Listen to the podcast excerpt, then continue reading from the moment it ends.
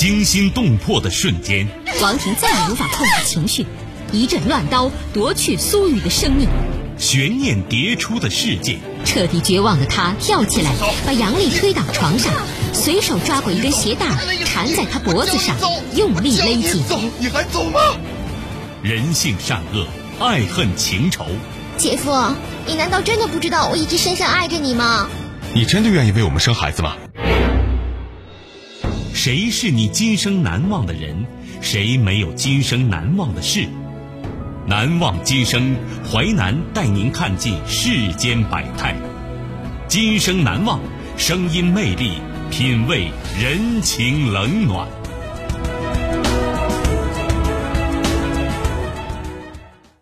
欢迎您收听《今生难忘》，我是淮南。事件回顾：时间二零一零年，地点山东，人物张丽、孟祥春、李冰。事件：融资诈骗公司的毁灭。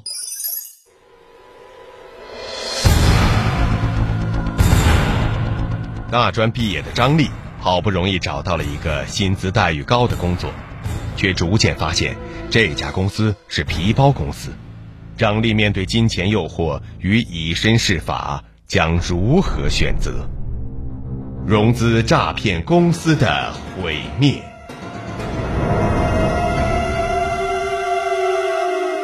进入融资公司。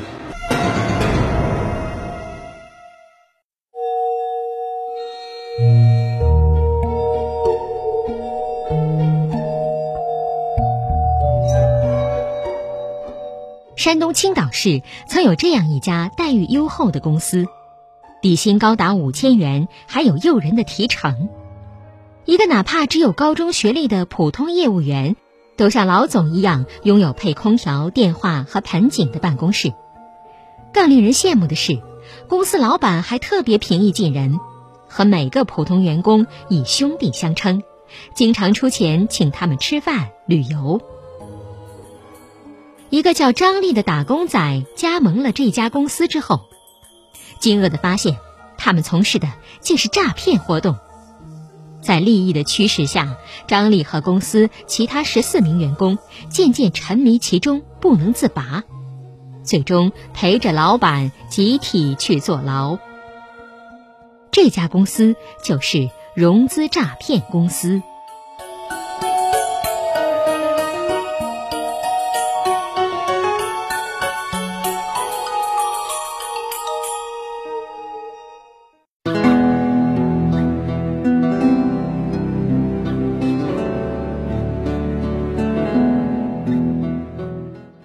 一九八一年出生在山东省菏泽市一个工人家庭。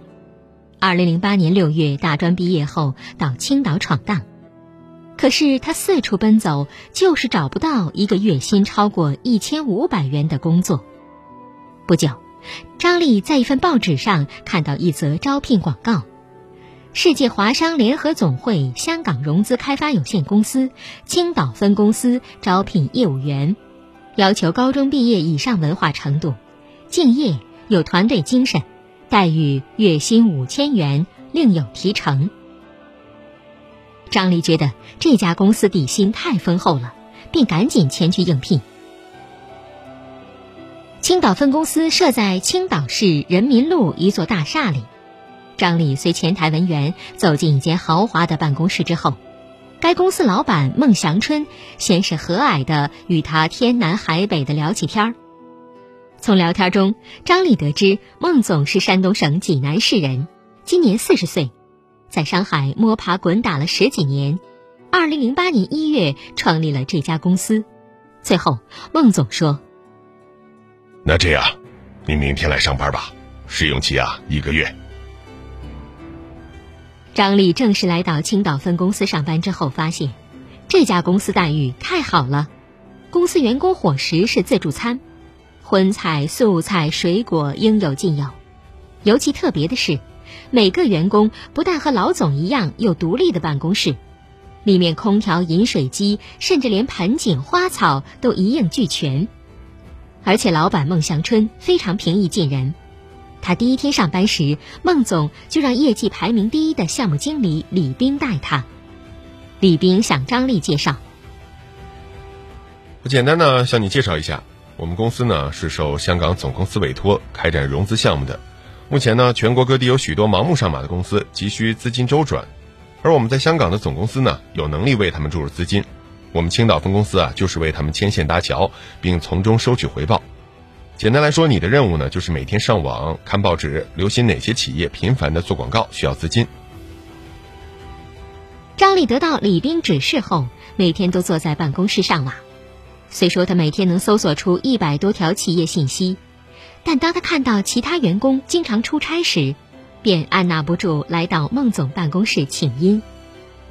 孟总，我也想出差。孟总笑容满面地说：“啊，正好啊，公司的运营总监殷家学和胡守明啊，八月五号要到河南焦作去洽谈业务。”这样，你先跟他们呢出一趟差，学学经验。张丽大喜，第二天就与殷家学、胡守明马不停蹄赶往焦作市。他们在一家宾馆里安顿下来，打电话给当地一家纺织公司的刘总。刘总带着随从，兴冲冲的赶来见财神。他们对殷家学说：“哎呀，你们真是救星啊！这么说吧。”我们公司啊，现在呢资金上遇到了点困难，你们这次啊真是雪中送炭呐！只是我们公司大概需要八千万，不知道你们说的香港总公司有没有这个实力啊？殷家学微微一笑说：“放心吧，我们香港总公司实力雄厚，中国在巴基斯坦所建的一些工程呢都是他们投资的。不过呢，人家需要投入这么大的资金，也不能掉以轻心。”所以呢，就先委托我们青岛分公司对你们进行实地考察和评估。这笔考察评估费呢是要你们垫付的，需要三万块钱左右就可以了。这时，对方一位副总表示了异议。哎，那我有个疑问啊，小伙子，那要是考察评估不过关，我们这三万块钱那不扔到黄河里去了吗？殷家学正色道：“如果您这么想的话呢，就自己考虑清楚吧。这笔钱。”总不能让我们替您垫付吧？刘总权衡利弊，觉得用三万元驳回那八千万元的投资值，便拍板把三万元转到青岛分公司账上，并设宴招待殷家学三人。吃饱喝足后，张丽有些担心的问殷家学：“哎，那万一他们不能通过考察评估怎么办呢？”殷家学笑道：“能不能通过，这还不是孟总随口说句话。”只要提成进了我们的荷包，别的我们可就管不了了。张丽不禁打了个寒战，心里起了疑：莫非自己打着灯笼找到的好公司是皮包公司？如果真是这样，自己该何去何从啊？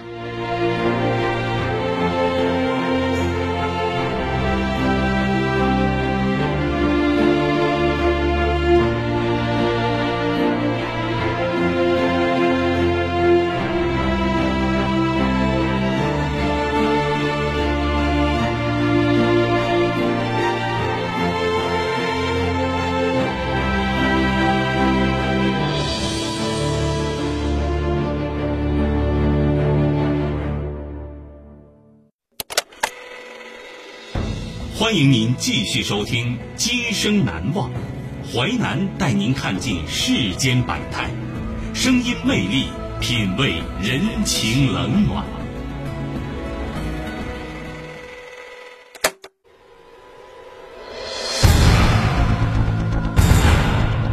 大专毕业的张丽，好不容易找到了一个薪资待遇高的工作，却逐渐发现这家公司是皮包公司。张丽面对金钱诱惑与以身试法，将如何选择？融资诈骗公司的毁灭，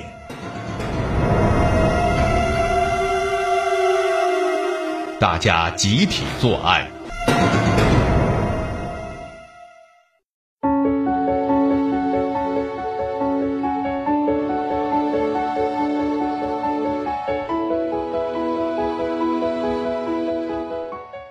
焦作之行结束后，张丽心神不宁地问同事周建新：“哎，那我们公司是不是个皮包公司啊？”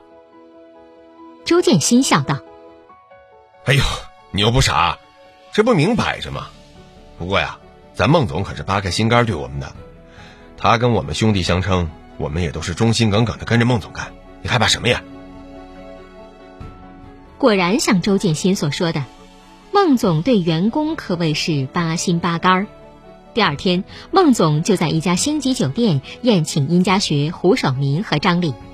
席间，孟总带头举杯说：“来来来来来啊，大家举杯！你们辛苦了。公司呢，从来不亏待有功之臣呐。这次焦作执行的业务啊，是小殷谈成的。除了百分之十的提成之外啊，我还准备了一千块钱的红包啊。”孟总又对张丽说：“小张啊，从此啊，你就放单飞吧。青岛啊，有不少千万富翁。”不管黑猫白猫啊，能搞到钱呐，就是好猫，是不是啊？殷家学和胡守明也趁机给张丽洗脑。我告诉你，跟着孟总没错。李冰只是个下岗工人，跟着孟总不到半年，都已经在青岛买房了，还有三个员工啊，已经开始分期买车了。张丽被他们描绘的美好前景打动了，他不再执着于皮包公司的问题。于是开始摩拳擦掌，准备大干一场。机会终于来了。一天，张丽通过互联网查询到，上海老板冯金宝承包了一个基建工程，但是缺少资金，想与人合作。张丽当即打电话过去，事情进行的相当顺利。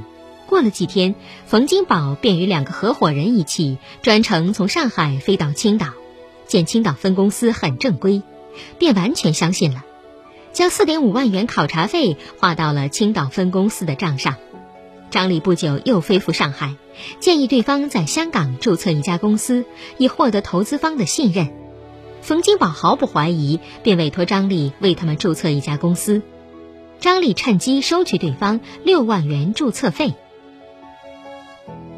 初战告捷，孟总对张丽大加赞赏，他在全体员工大会上表扬道。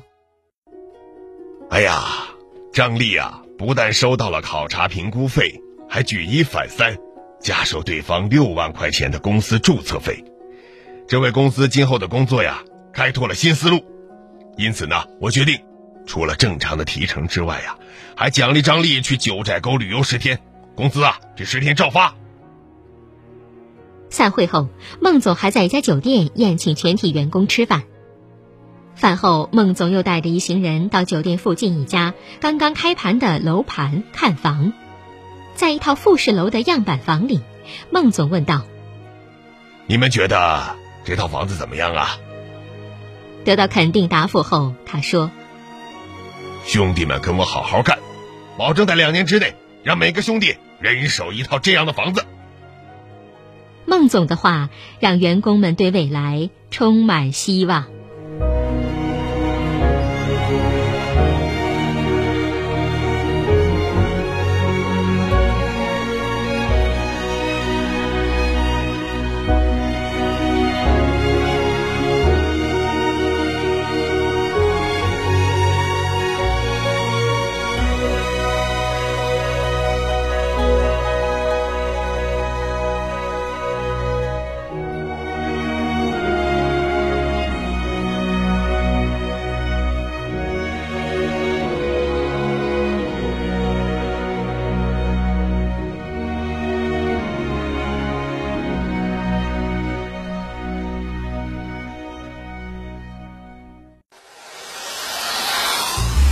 精彩的故事结构，新锐的声音制作，在纷繁复杂的真相与假象中，淮南用魅力声音解读世间百态，品味人情冷暖。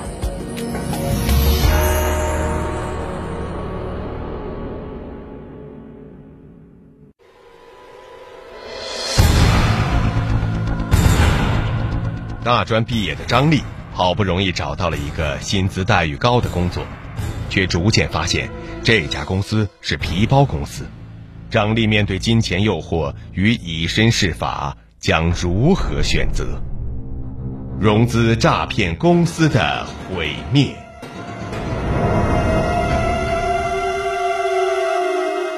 全部员工去坐牢。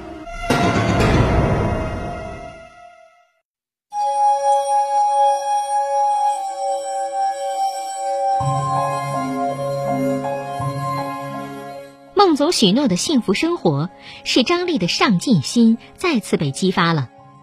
然而，久走夜路终遇鬼。二零零四年四月，张丽遇上了第一桩麻烦。原来，上海的冯金宝。久等不见，在香港注册的公司成功，再也沉不住气了。四月初一天，他亲自来到青岛公司责问张丽，并威胁要报警。张丽只好向孟总请示，孟总决定先把冯金宝稳住再说。孟总订了一桌酒席，请冯金宝赴宴，由李斌和张丽作陪。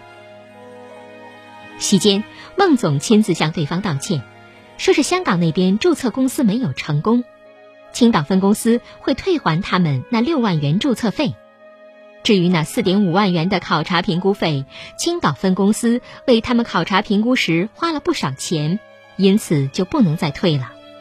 李冰则旁敲侧击吹嘘孟总在青岛黑白两道都吃得开，并且说：“这次啊没为你们注册成功，是我们工作的失误。现在孟总答应把注册费退给你们。”我们就不必再伤和气了吧？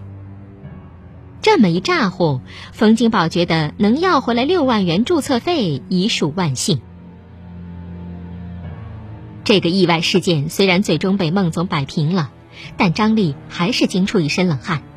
他想，万一对方真的报案，这十五名员工一个也跑不掉。他失眠了好几个夜晚，渐生悔意，就向公司递交了辞呈。看到这种情况，其他十四名员工联合起来劝阻张丽：“你这是干什么呢？孟总待我们像亲兄弟一样，你不要这山望着那山高啊！”然而张丽仍然想离开。这些员工又联合李斌劝阻张丽。李斌找到张丽谈话，威胁道：“你知道公司那么多商业机密，你想走就走得了吗？你可不要低估了孟总的能力啊！”在威逼利诱面前，张丽只好收回了辞呈。然而，多行不义必自毙。由于多家公司得不到青岛分公司当初许诺的融资，纷纷打电话向青岛警方报案。于是，二零零九年十月二十六号，警方查封了该公司，并将总经理孟祥春和手下十五名员工悉数传讯。随着调查深入，这宗巨额诈骗案渐渐浮出水面。从二零零八年一月份开始，这帮人以帮别人融资为名，共计行骗五十四次，得手四十三次，累计金额高达一百八十五万多元。二零一零年六月十三号，这起案件在青岛市南区人民法院开庭审理。张丽辩称自己只是个打工仔。在公司的工作都是严格按照公司的规章制度完成的，他的工作业绩并不能代表其在犯罪中所起的作用。其他十四名员工当然也纷纷为自己的罪行极力开脱。然而，此时戏剧性的一幕出现了：老板孟祥春居然对昔日兄弟们的辩称嗤之以鼻，说道：“在利益面前，谁都有被洗脑的可能。”哼每个人都明明白白的知道自己干了些什么，每个人都应该为自己的行为付出代价。二零一零年七月，法院以诈骗罪判处主犯孟祥春有期徒刑八年，其余十五名员工分别被判处有期徒刑一年至三年不等。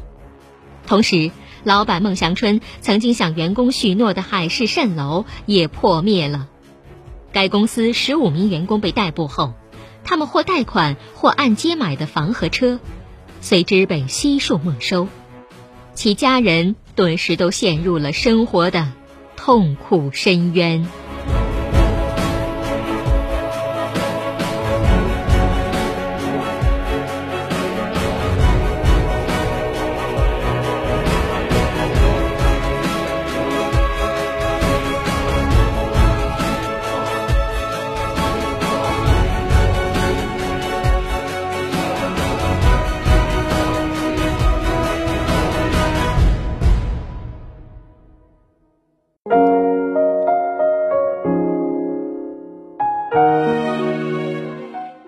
今生难忘启示录，欺人亦是自欺。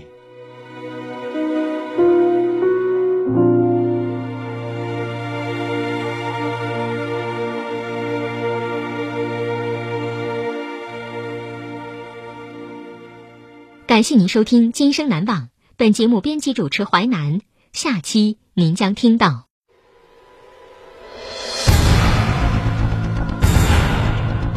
丈夫逐步控制妻子，最终将她掐死，藏尸家中一百零五天。杀妻后，他用妻子的信用卡花掉将近二十万元，用他的身份证与其他女性多次出入酒店。丧心病狂的恶魔丈夫，今生难忘。首播时间：周一至周五十七点三十分至十八点，重播时间：周一至周五二十三点至二十三点三十分。本节目可以在吉林广播网、蜻蜓 FM 在线点播收听。